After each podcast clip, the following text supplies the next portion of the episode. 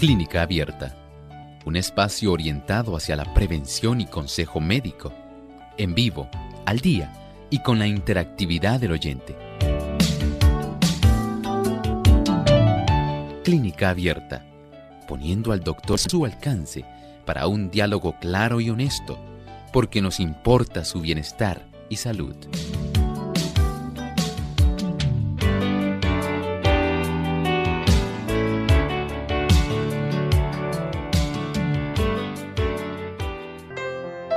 Especial a nuestros amigos de Clínica Abierta. Ha llegado una vez más nuestra cita para que juntos podamos disfrutar de este programa de Clínica Abierta, hoy donde usted se convierte en el protagonista. Así que les invitamos a participar haciendo sus preguntas a través de nuestros, nuestro chat en nuestra página web. Puede hacerlo por radiosol.org también en nuestras redes sociales a través del Facebook nos pueden buscar por Radio Sol 98.3 FM y a través de nuestras líneas telefónicas que todos los días compartimos. El 787-303-0101 para aquellos que están y residen aquí en Puerto Rico. Para los Estados Unidos, el 1866-920-9765. Para los amigos que están en otras partes del mundo, en otros países, recuerden utilizar el código de área que es el 787-282-5990 y 763-7100. A través de estas líneas pueden comenzar a llamar para participar en nuestro programa hoy de Clínica Abierta.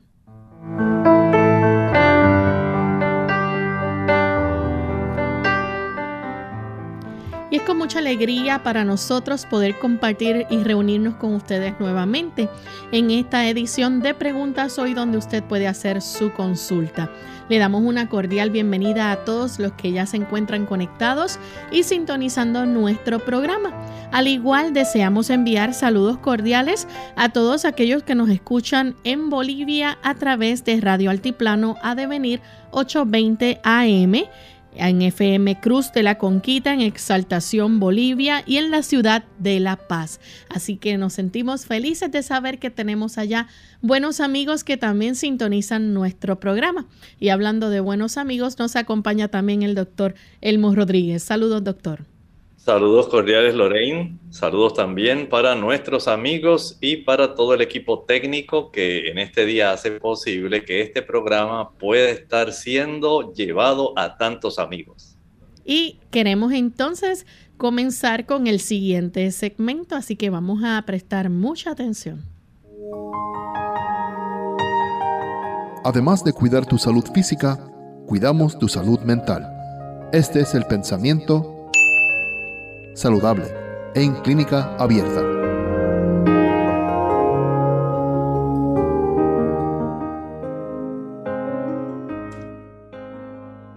El pensamiento saludable dice así, Cristo, quien creó el mundo y todas las cosas que hay en él, es la vida y la luz de todo lo que vive. Nuestra vida se deriva de Jesús en Él hay vida original propia, vida que proviene de Él.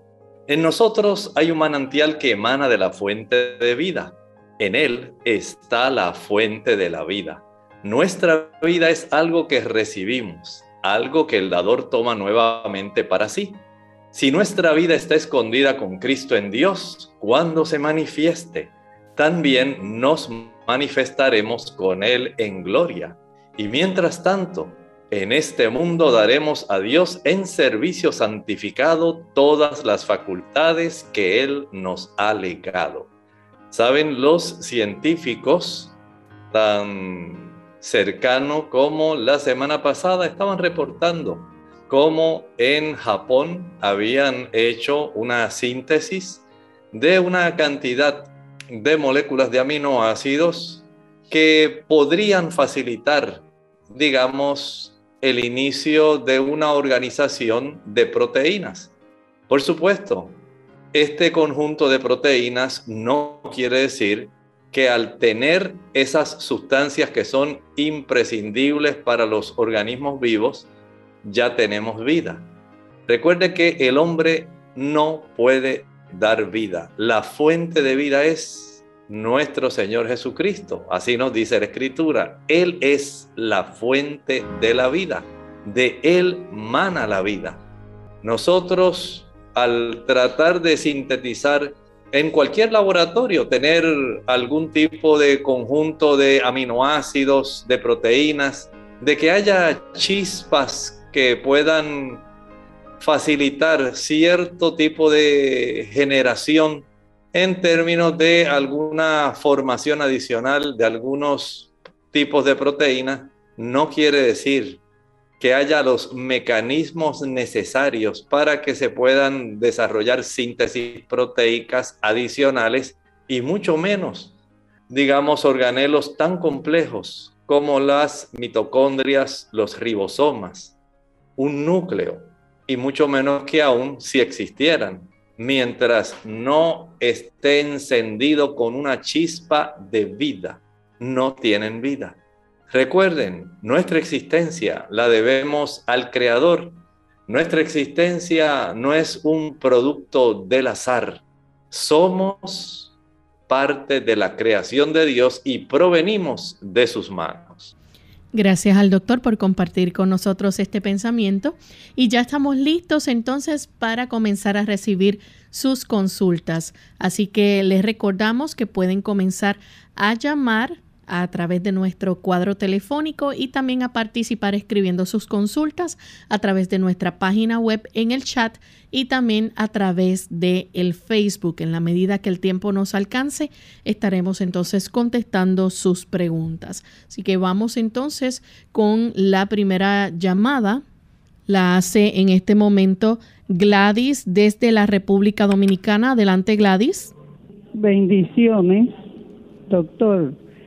El jugo verde hay que colarlo. Gracias. Muchas gracias. Bueno, todo depende de usted.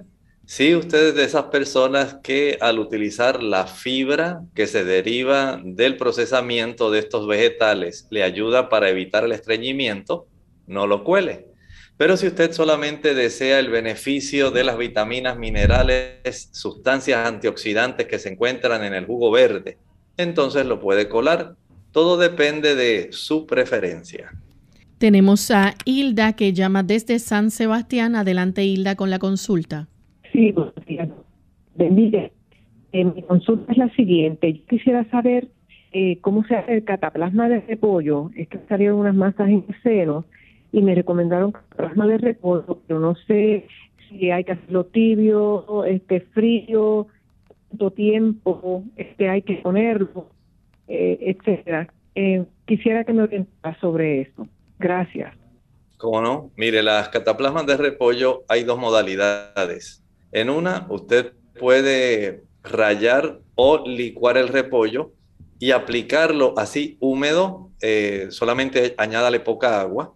Una vez ya tenga la masa preparada, la puede aplicar en la región afectada. Hay otras personas que solamente lo que hacen es calentar eh, literalmente lo que hacen es poner las hojas del repollo y le pasan la plancha por encima, tal como se lo estoy diciendo. Estos son procedimientos que he visto y las personas calientan literalmente con una plancha la hoja del repollo y la pican sobre la zona afectada. Así que todo depende de la modalidad que usted tenga. Nuestra siguiente consulta la hace Norma desde Costa Rica. Nos llama adelante Norma con la pregunta.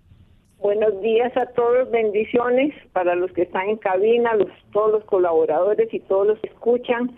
Y es un gusto volver a llamar. Este, doctor, hágame un favor.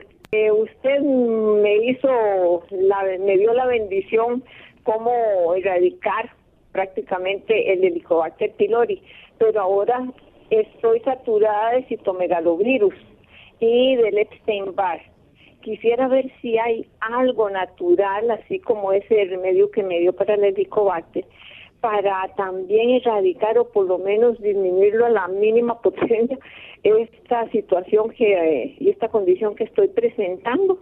Le agradezco muchísimo su, su ayuda. Bendiciones para todos. Muy bien, muchas gracias. El citomegalovirus ataca más el área de los pulmones mientras el Epstein-Barr va más directamente al inmunológico, afecta más los nódulos linfáticos generales y entiendo que tiene una forma de manifestarse donde genera un cuadro clínico que es mucho más repetitivo. El citomegalovirus se puede eh, aniquilar, básicamente puede usted al tener un buen sistema inmunológico y eh, cuidarse, más bien, digamos, consumiendo muchos frutos cítricos, aumentando el consumo de repollo, aumentando el consumo de cebolla y por supuesto, si el médico les recomendó los productos necesarios, medicamentos necesarios para erradicarlo, mucho mejor, porque esto es útil. El Epstein-Barr básicamente va a estar permaneciendo en su cuerpo. Este lo que hace es, eh, como muchos virus oportunistas, va a facilitar el tener la oportunidad de que cuando usted se debilita, el virus se manifiesta. Se manifiesta dando molestias en la garganta, haciendo el crecimiento de los ganglios, eh, facilitando que la persona se sienta sumamente, digamos, débil, a veces puede sentirse febril.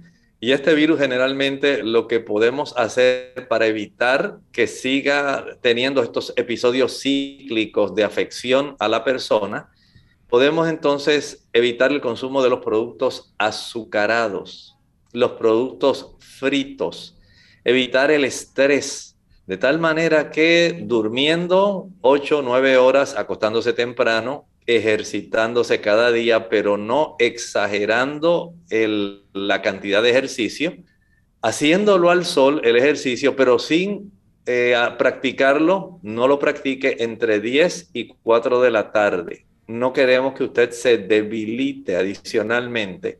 Deseamos que se pueda beneficiar.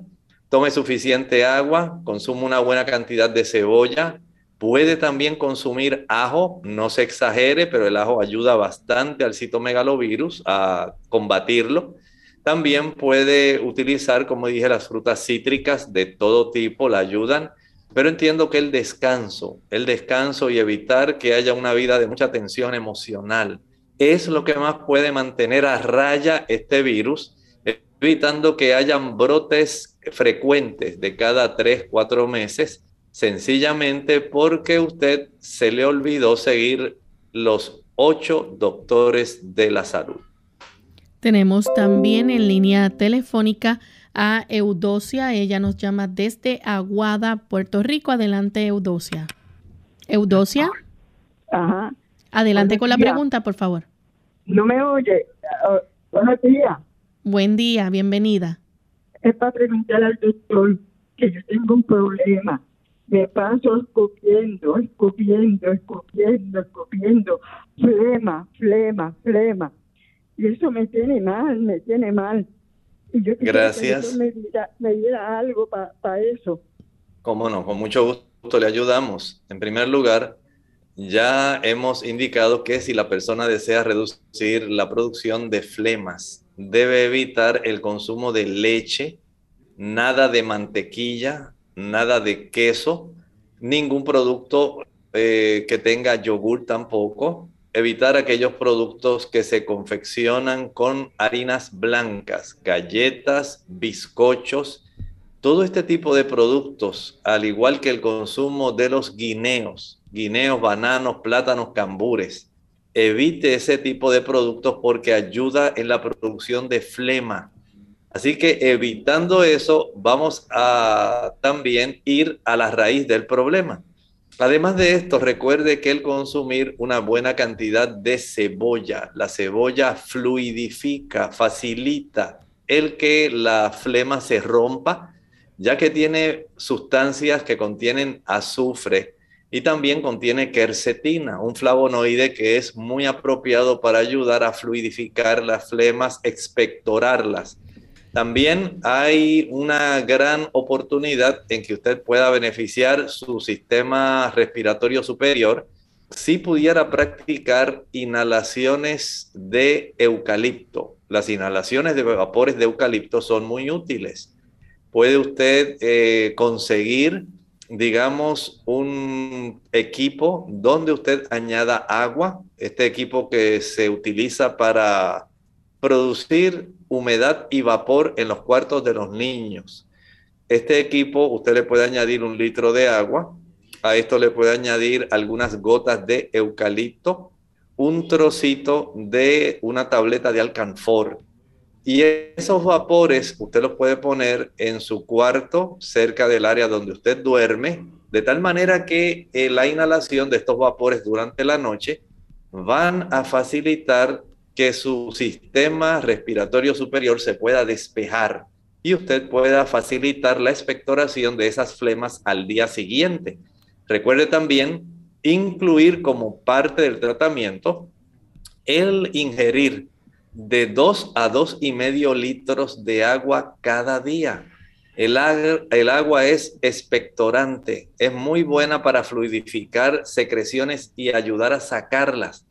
También si usted eh, tiene la oportunidad de conseguir una planta que se llama saúco, Sambucus nigra, en inglés elderberry. Esa planta es muy buena para ayudar con los procesos de expulsión de flemas de nuestro sistema respiratorio.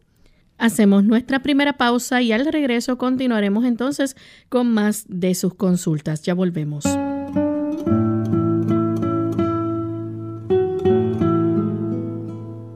La derrota puede ser pasajera.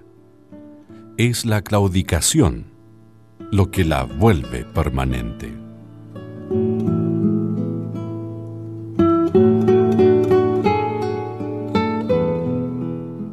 La tecnología a nuestro beneficio.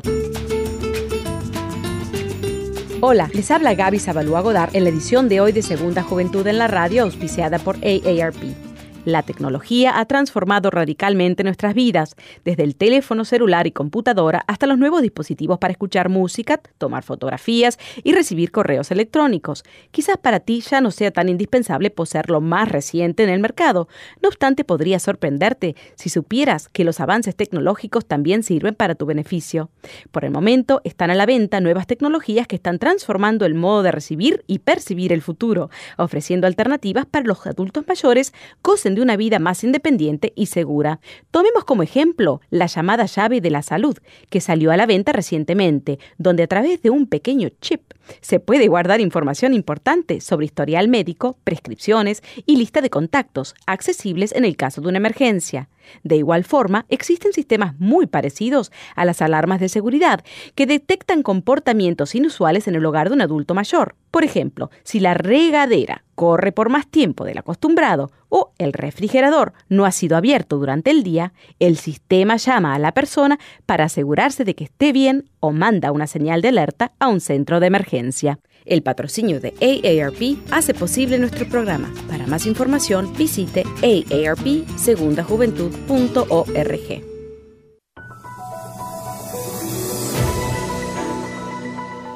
El cáncer de colon es un tipo de cáncer que comienza en el intestino grueso, colon. El colon es la parte final del tubo digestivo. Este tipo de cáncer suele afectar a los adultos mayores, aunque puede ocurrir a cualquier edad. Por lo general, comienza como grupos pequeños y no cancerosos, benignos, de células llamados pólipos, que se forman en el interior del colon. Con el tiempo, algunos de estos pólipos pueden convertirse en cáncer de colon. Los pólipos pueden ser pequeños y generar pocos síntomas o ningún síntoma. Por esta razón, los médicos recomiendan pruebas de detección regulares para ayudar a prevenir el cáncer de colon mediante la identificación y extirpación de pólipos antes de que se conviertan en cáncer. Si aparece un cáncer de colon, hay muchos tratamientos disponibles para ayudar a controlarlo, incluidos la cirugía, la radioterapia y los tratamientos farmacológicos, como la quimioterapia y la inmunoterapia.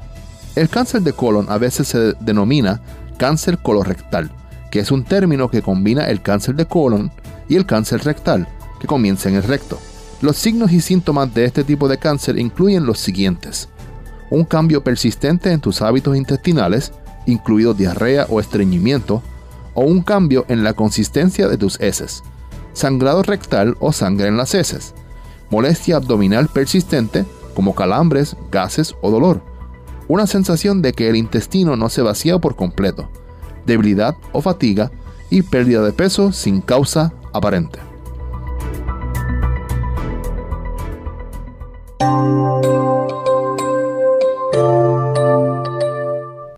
Ya estamos de regreso en Clínica Abierta, amigos, y continuamos con sus consultas. En esta ocasión tenemos vía telefónica a Carlos.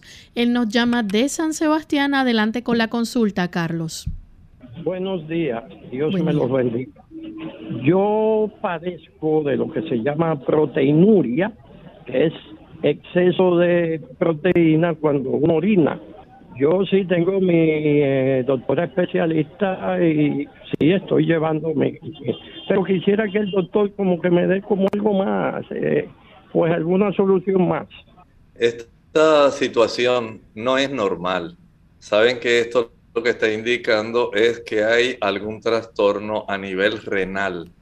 Este trastorno puede deberse a algún tipo de eh, desarrollo, digamos, eh, de situaciones inmunológicas, reacciones antígeno-anticuerpo secundarias a una infección, pero generalmente ocurren más bien por un, un trastorno en el aspecto del control de la glucosa o de la hipertensión arterial.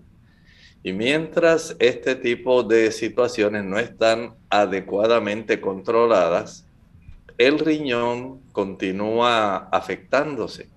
Generalmente en el paciente diabético va a producir la eh, condición llamada glomeruloesclerosis.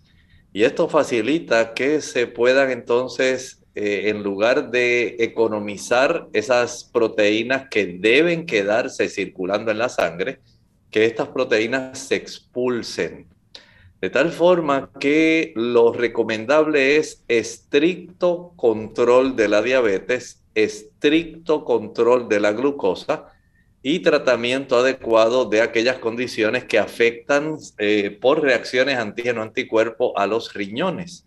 Pero por supuesto, las personas que han hecho cambios en su alimentación, aquellas personas que prefieren utilizar proteínas de origen animal en lugar de proteínas de origen vegetal son las que más van a tener este problema. Por lo tanto, usted cambie.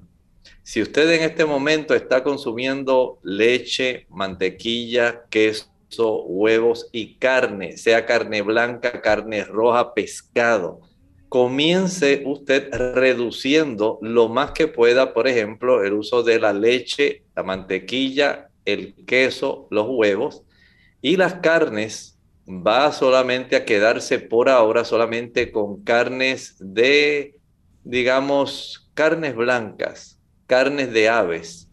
Y estas carnes de aves la va a comer una sola vez al día y si es posible, un día sí y un día no. Si las va a consumir solamente en el almuerzo, que sean guisadas o al vapor, nunca fritas. Y además de eso, si usted puede evitar consumirlas diariamente y puede consumirla en el almuerzo un día sí y un día no, mucho mejor. Mientras tanto, puede usted iniciar el consumo de otro tipo de proteínas, como las proteínas vegetales que abundan, por ejemplo, en las habichuelas sean blancas, negras, pintas rojas, lentejas, garbanzos, gandules, chícharos, arvejas, menestra. No importa. Todas ellas tienen una buena cantidad de proteína que va a darle a usted una buena alimentación, pero no le va a facilitar que haya un daño igual que el que ocurre cuando se consume la proteína de origen animal hay una diferencia grande respecto a la distribución de los aminoácidos en ambos tipos de proteína. De, esta forma, usted va a observar cómo se reduce la cantidad de proteína en la orina. Para la próxima ocasión en que a usted le corresponda una colección de orina de 24 horas, el análisis de la urea, el análisis de la creatinina, o un análisis de la microalbúmina urinaria. En esa ocasión, si usted hace ahora este tipo de cambio, para la próxima ocasión que le corresponda esa analítica, entonces usted puede tener el beneficio de ver la reducción en la cantidad de proteínas que está expulsando en la orina. Nuestra siguiente consulta la hace Ana desde San Juan, Puerto Rico. Escuchamos la pregunta, Ana. Sí, Dios les bendiga. Eh, eh, doctor, yo tengo 86 años para 87. Entonces esto, eh, hace tiempo no me hago Papá Nicolau a esta edad. Yo se supone que haga el estudio del Papá Nicolau. Gracias, Dios le bendiga. Muchas gracias. Mire, esto puede verse de una forma relativa, escuche bien. Para fines de aquellos seguros médicos, en muchos casos ya no le van a recomendar. Por otro lado, en muchas damas les resulta muy incómodo porque a esa edad hay mucha atrofia vaginal, no hay lubricación vaginal y les resulta sumamente doloroso. Pero si usted tiene antecedentes de haber tenido cambios displásicos previamente ahí eh, en el área cervicouterina. Y usted tiene antecedentes por parte de su mamá, de su abuela, de haber tenido un problema parecido a ese, entonces usted está en un poco más riesgo, pero generalmente el médico por la edad y de acuerdo a los lineamientos que muchos planes médicos o seguros médicos ya han eh, hecho notorio, pues generalmente a esa edad no se le practica este tipo de estudio. Nuestra próxima consulta la hace Ibelis. Ella nos llama desde Estados Unidos. Adelante, Ibelis, con la consulta. Buenos días, Señor le bendiga a todos por allá. Ah, yo quería hacer una consulta al doctor. Eh, mi amiga me dijo que le llamara para que a ver si usted le podía ayudar. Ella salió con un quiste vaginal en los ovarios y me dice que es de 5 centímetros. ¿Usted cree que usted le puede recomendar algún remedio o algo para ver si se le desbarata el quiste y no la tengan que operar? Gracias, le escucho por la bueno, Mire, el aspecto, por ejemplo, del desarrollo de quistes funcionales. Estos quistes eh, pueden ocurrir, digamos, le hacen un ultrasonido a la dama y si está en época eh, previo justamente a la ovulación, es cuando más se puede observar el desarrollo de este tipo de quistes. Y por supuesto, cuando ese, esa área que generalmente va a contener el óvulo, eh, que va a ser expulsado para que ella posteriormente, pues, de acuerdo a las leyes de la vida, se esperaría que al ser expulsado el óvulo pueda ser fecundado por un espermatozoide y comience a generarse un embrión. Pero al no ocurrir esto, no hay implantación dentro del útero y ocurre el proceso donde se esfacela todo el tejido eh, del área del endometrio. Si este quiste es funcional, pues no hay prácticamente ningún problema pero sí es que ya este quiste ha ido creciendo, tiene características que cuando se ha practicado el ultrasonido muestran eh, algo preocupante o desarrollos adicionales de otros quistes. Entonces, hay que comenzar a indagar primero eh, con su médico, su ginecólogo, saber primero cómo están los niveles hormonales de esta paciente tanto de andrógenos, de estrógenos, progestágenos, para de esta manera entonces poder administrarle un tipo de tratamiento. Vamos a nuestra segunda y última pausa. Al regreso continuaremos contestando más de sus preguntas. ¿Cuándo se trata de un ataque al corazón? Hola, les habla Gloria Rojas con la edición de hoy de Segunda Juventud en la Radio, auspiciada por AARP. Hace unos años mi mamá estaba parada en mi cocina y se quejó de un dolorcito en el pecho, pero insistía que no era nada. Llamamos al 911, llegaron la policía, los bomberos y por último la ambulancia. Sí, era un ataque al corazón. Pudo haber muerto por no querer molestar a nadie. Así somos. La Asociación Americana del Corazón tiene un folleto que explica claramente cuándo el dolorcito en el pecho es simplemente un dolorcito y cuándo es un ataque al corazón. Un malestar en medio del pecho que dura más de unos minutos o que se va y vuelve, quizás acompañado por una presión incómoda. El dolor que se extiende al hombro y al brazo, quizás a la espalda, al cuello o a la mandíbula o al estómago. Sudores, dificultad para respirar, náusea, mareo. Todos estos síntomas, o solo algunos de ellos, pueden indicar que se trata de un ataque y no se debe esperar. Para obtener una copia del folleto en español, llame al 1-800-242-8721. Puede salvar su vida o la de un compañero. Nuestro programa se hace posible por el patrocinio de AARP. Para más información visite aarpsegundajuventud.org.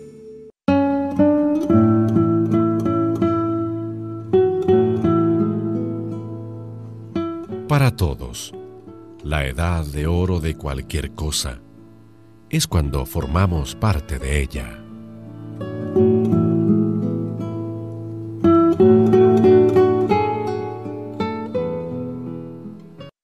Clínica Abierta. Ya estamos de vuelta en Clínica Abierta y en esta ocasión tenemos en línea telefónica a Ramona que llama de la República Dominicana. Adelante, Ramona.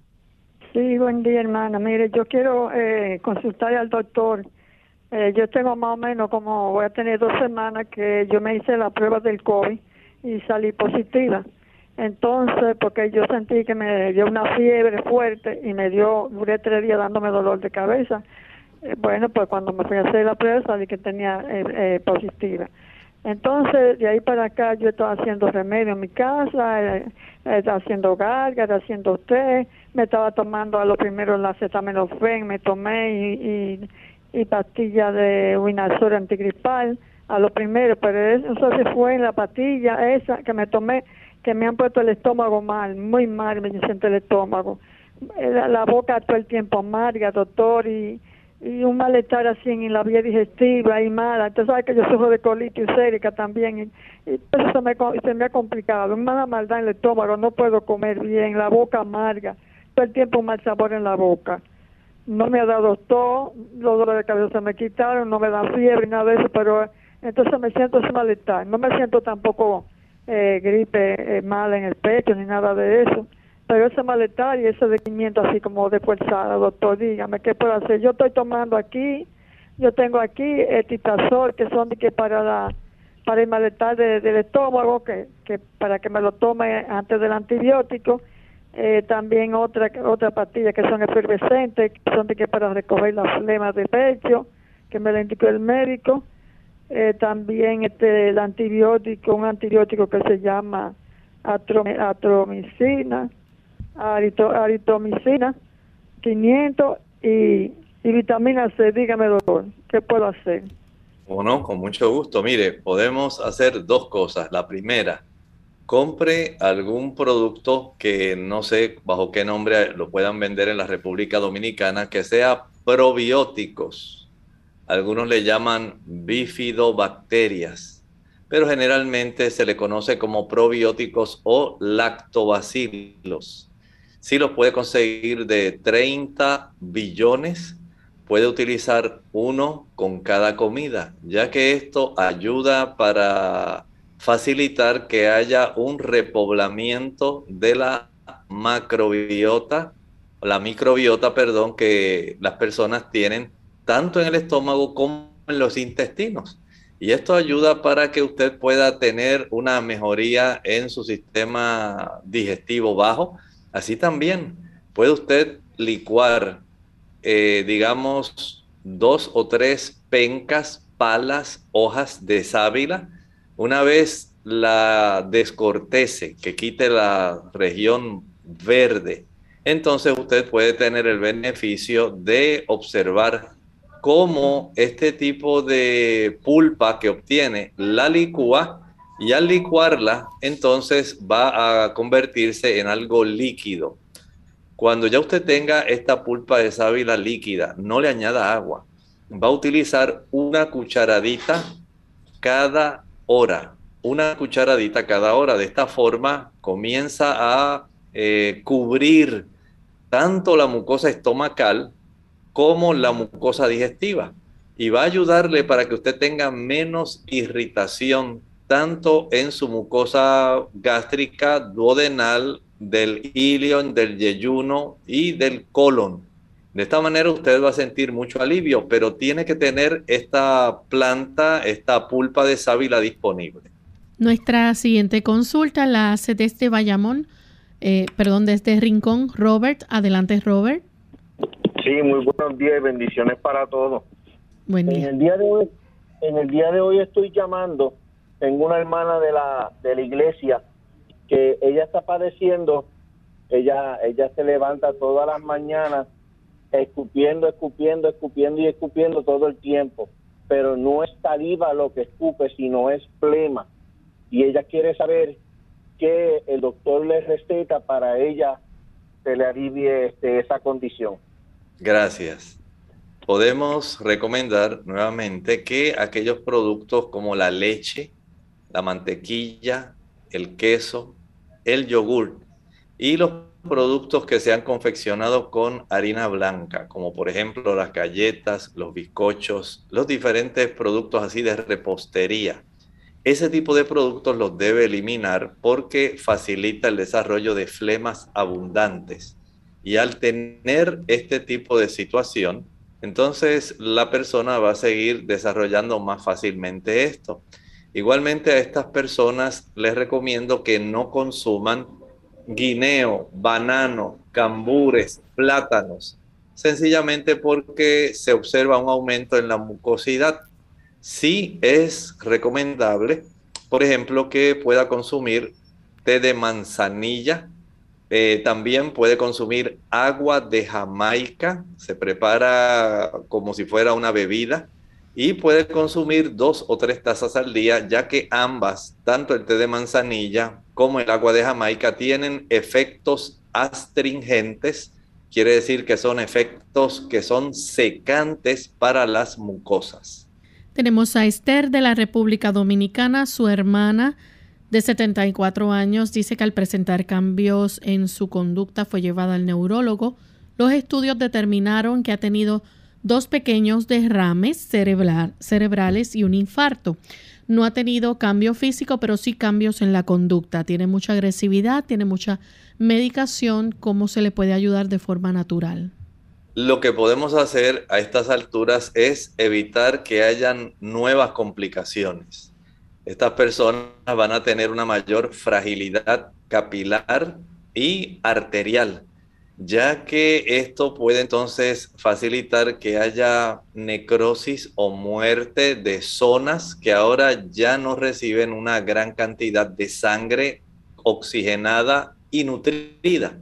Cuando el tejido cerebral comienza a tener esta deficiencia de oxigenación y nutrición, por supuesto esa zona se va a afectar, no va a estar funcionando adecuadamente la clave en esto está en si ella es hipertensa, tiene que tener estrictamente controlada su hipertensión arterial.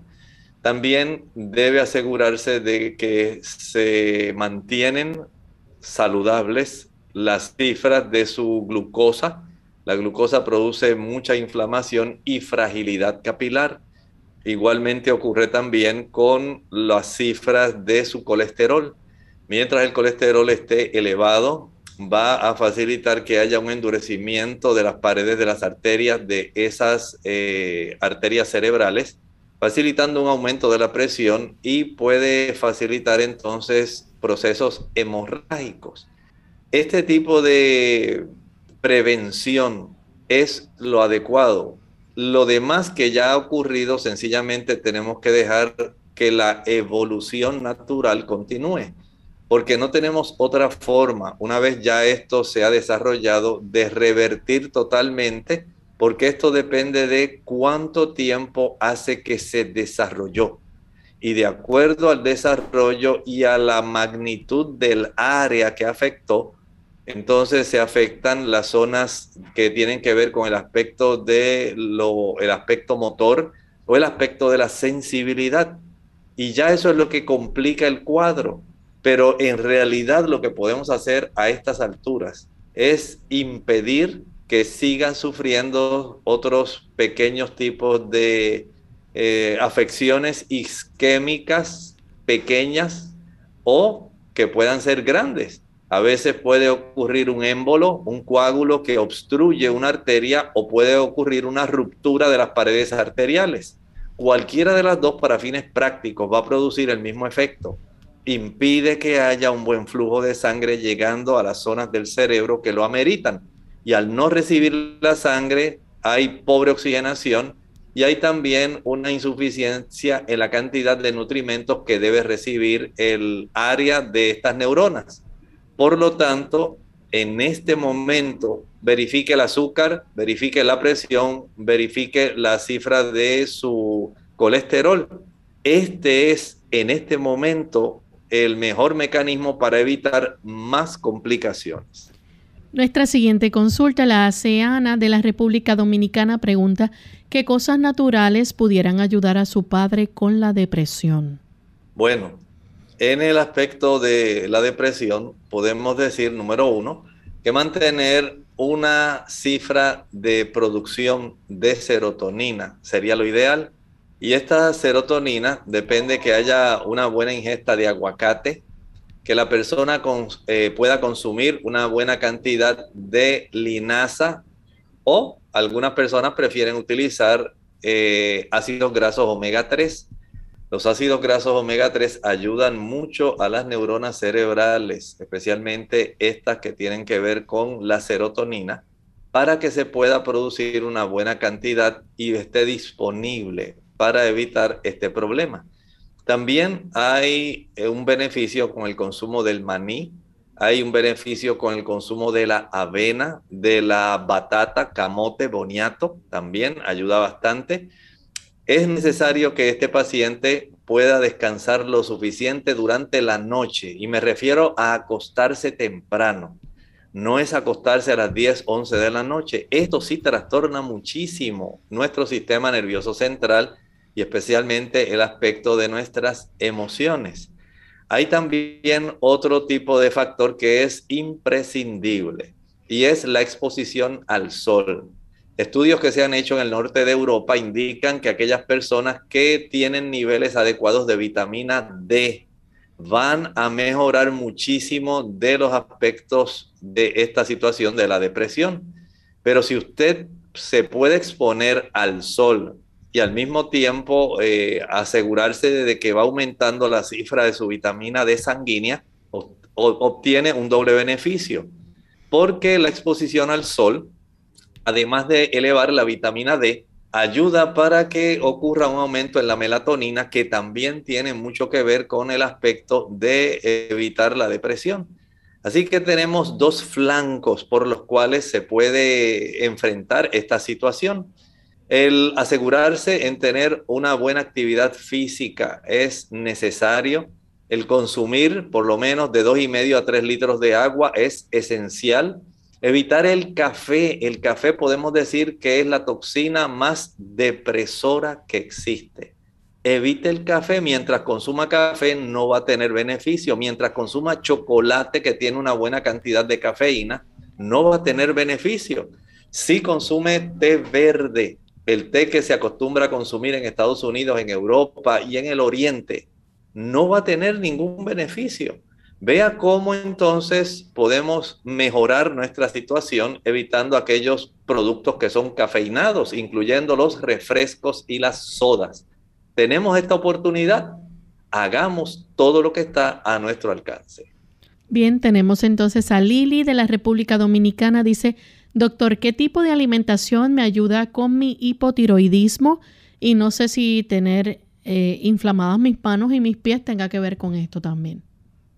Bueno, no necesariamente la inflamación de las manos y los pies tiene que ver con el hipotiroidismo, pero si quiere conservar eh, funcionando adecuadamente su glándula tiroides, evite en este momento el consumo de productos marinos. Hablamos de langostas, camarones, calamares, carrucho, pulpo, jueyes, cangrejos, bacalao, sierra, chillo, mero, colirrubia, sardinas, atún, todo tipo de pescados y crustáceos.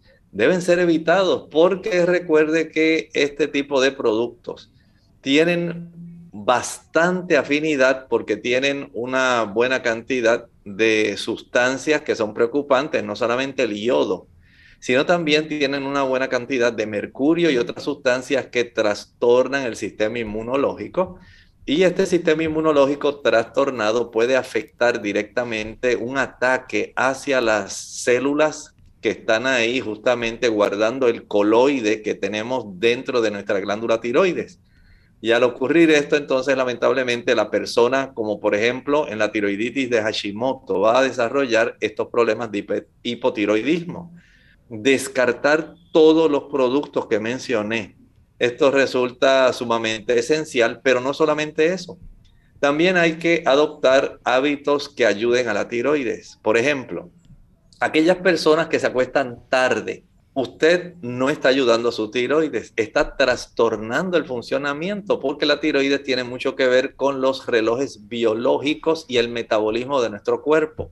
Si usted se acuesta a las 12, 1 de la noche, ya sabe que va a tener problemas. Si usted es de las personas que come a las 9 de la noche, a esa hora usted está compartiendo con sus amigos y cree que comerse un pedazo de pizza con un buen refresco a esa hora es algo conveniente, en realidad no lo haga. Usted está trastornando, le está enviando un mensaje equivocado. Le está diciendo a la tiroides, sigues tu proceso metabólico porque ahora tengo esta ingesta de calorías adicionales. Mientras más disciplinada sea su vida, mientras sus horarios de alimentación sean regulares, 7 de la mañana, 12 del mediodía, 5 de la tarde, nada entre comidas, el estar picando, comiendo entre comidas trastorna el metabolismo de la tiroides.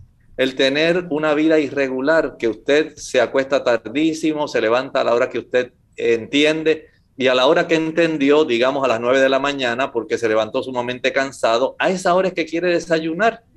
Y luego ya a las 3 horas, pues un amigo le invitó a tomarse un café y a comerse algún bocadillo. Y usted cree que está haciendo la gran cosa. Todo esto, todo ese desequilibrio, toda esa falta de disciplina, lo que va a hacer es enviar mensajes equivocados a la tiroides de tal manera que ésta se va a afectar. Bien, nuestra siguiente consulta la hace Carlos de la República Dominicana. Dice referente a los frutos secos. Deseo que el doctor me diga cuál es la porción recomendada para que sea aprovechable y si se pueden ingerir ligadas. Bueno, lo mejor es como estos frutos secos. Estamos hablando de las oleaginosas, ajonjolí, almendras, avellanas, nueces, eh, maní, eh, marañón, el pajuil, semillas de calabaza, semillas de girasol, nueces de Brasil, piñones. Todos ellos son sumamente exquisitos, sabrosos. Este tipo de productos es preferible consumir una sola variedad de tal manera que los ácidos grasos saludables que contienen, además de la proteína que contienen, puedan ser asimilables sin consumir este producto en exceso, porque son tan densamente calóricos y tan densamente llenos de ácidos grasos y de proteínas que las personas van a producir una fermentación innecesaria en su sistema digestivo. Un puñado de ellos es suficiente Muchas personas piensan que estos son como bocadillos que usted puede estar comiendo entre comidas hasta que llegue el horario en que usted entonces va a almorzar, a cenar. No, esto es comida.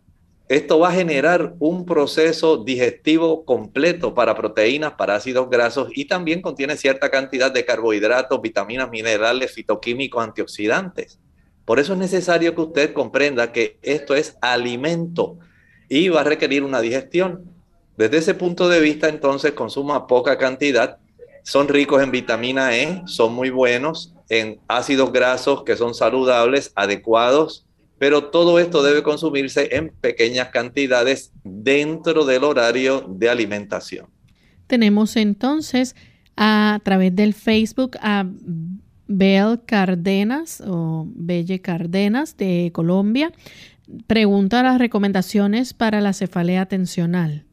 Bueno, en este caso, número uno, podemos eh, recomendar dos ángulos. Uno, hay personas que pueden desarrollar este problema por contracturas musculares. Si este tipo es el caso, entonces el practicar ejercicio es, digamos, el mejor remedio que esta persona puede tener. Pero en algunos casos puede haber un proceso de vasodilatación porque la persona eh, tiene una mayor cantidad de sangre fluyendo hacia su sistema nervioso central. Recuerde que nuestras emociones son increíbles. Unas personas pueden desarrollar una vasoconstricción en algunos vasos cerebrales, pero hay unos procesos donde puede ocurrir una vasodilatación y un congestionamiento de sangre. Estas personas deben relajarse, es, esencial. Eh, controlar mejor, tener herramientas para el control de sus emociones, esto es imprescindible. Poder tener paz mental, poder saber lidiar con las situaciones difíciles, con las situaciones que estimulan el estrés, porque la adrenalina no lo va a olvidar. Las glándulas suprarrenales van a verter una gran cantidad de epinefrina o adrenalina y usted va a tener muchos problemas. Pero mientras tanto, ejercítese cada día. Trate de hacer ejercicio, digamos, por lo menos una hora. El ejercicio tiene el beneficio de funcionar como una válvula de escape de las tensiones. Y esto es de mucha ayuda para las personas. Relaja los músculos de la región de los trapecios, que son los que más tienden a contracturarse. Y esto va a facilitar que haya una reducción en la contracción también del músculo del cuero cabelludo. Así que desde ese ángulo, usted es una gran beneficiada y no olvide, tome suficiente agua, evite el café, los refrescos y los chocolates, todos los cuales tienen eh, cafeína. Bien, nuestra última consulta, Elizabeth Betrón de la República Dominicana, 26 años, tiene síndrome de baja absorción, eso le manda con frecuencia al baño, le da mucha flatulencia y molestias en el estómago. ¿Qué le puedes recomendar? Bueno, cuando tenemos esta situación de flatulencias y trastornos así digestivos, lo mejor es que podamos tener entonces una regularidad. La regularidad en la alimentación, la selección de alimentos que sean apropiados, alimentos nutritivos, alimentos que puedan ser de una digestión fácil. Recuerde que mientras más es la cantidad de grasas, más difícil es la digestión. Mientras mayor es la cantidad de queso, mientras mayor es la cantidad de frituras, entonces tenemos problemas que vamos nosotros mismos a generar facilitando muchos trastornos. Evítelo. Nosotros deseamos ayudarles, regularice la ingesta de comidas en tres veces al día, no come entre comidas, tome entre comidas solamente agua y esto le ayudará. Bien amigos, ya prácticamente hemos llegado al final y queremos entonces compartir con ustedes este pensamiento bíblico. El pensamiento bíblico nos dice, yo conozco tus obras, he aquí que he puesto una puerta abierta delante de ti, la cual nadie puede cerrar, porque aunque que tienes poca fuerza, has guardado mi palabra y no has negado mi nombre. Apocalipsis 3:8. Entendemos que Jesús es el que en su función de gran sumo sacerdote estaba ya preanunciando dentro de este periodo, un periodo que podemos decir fue un periodo romántico dentro del cristianismo, cuando comenzaron a desarrollarse las misiones en el extranjero, en África, en India, en las áreas del sur del Pacífico y en muchos lugares del mundo, compartiendo el Evangelio del Reino. Fueron épocas de grandes predicadores y por supuesto, Jesús ya estaba preparándose para finalizar sus funciones en el lugar santo y comenzar sus funciones en el lugar santísimo. Y él ya estaba dándole a esta iglesia el hecho de que pudiera estar atento a esta situación. Qué agradable saber que Jesús está listo para reforzar siempre todo lo que Él hace como sumo sacerdote en nuestro beneficio. Bien, nosotros nos despedimos. Será entonces hasta el siguiente programa de Clínica Abierta. Con cariño compartieron el doctor Elmo Rodríguez Sosa y Lorraine Vázquez. Hasta la próxima.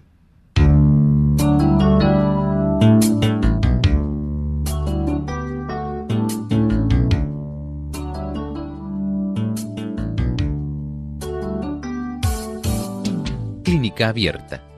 No es nuestra intención sustituir el diagnóstico médico. Antes de poner en práctica cualquier consejo brindado en este programa, usted debe consultar con su médico. Hasta la próxima.